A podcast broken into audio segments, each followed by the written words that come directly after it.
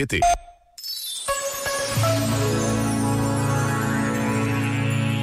sobre a necessária participação ativa e responsável das crianças e jovens na vida da comunidade, escreveram Rita Brito, Patrícia Dias e Rui Fonseca.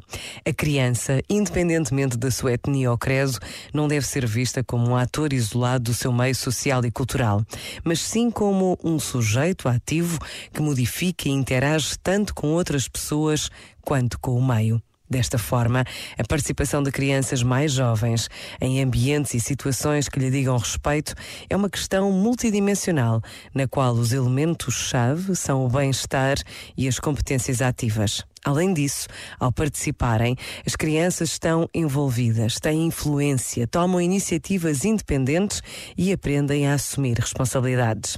A participação de crianças mais jovens também pode ser vista como uma atividade de interpretação do mundo e partilha de experiências com pessoas que as respeitam e ouvem e que são importantes para os seus interesses.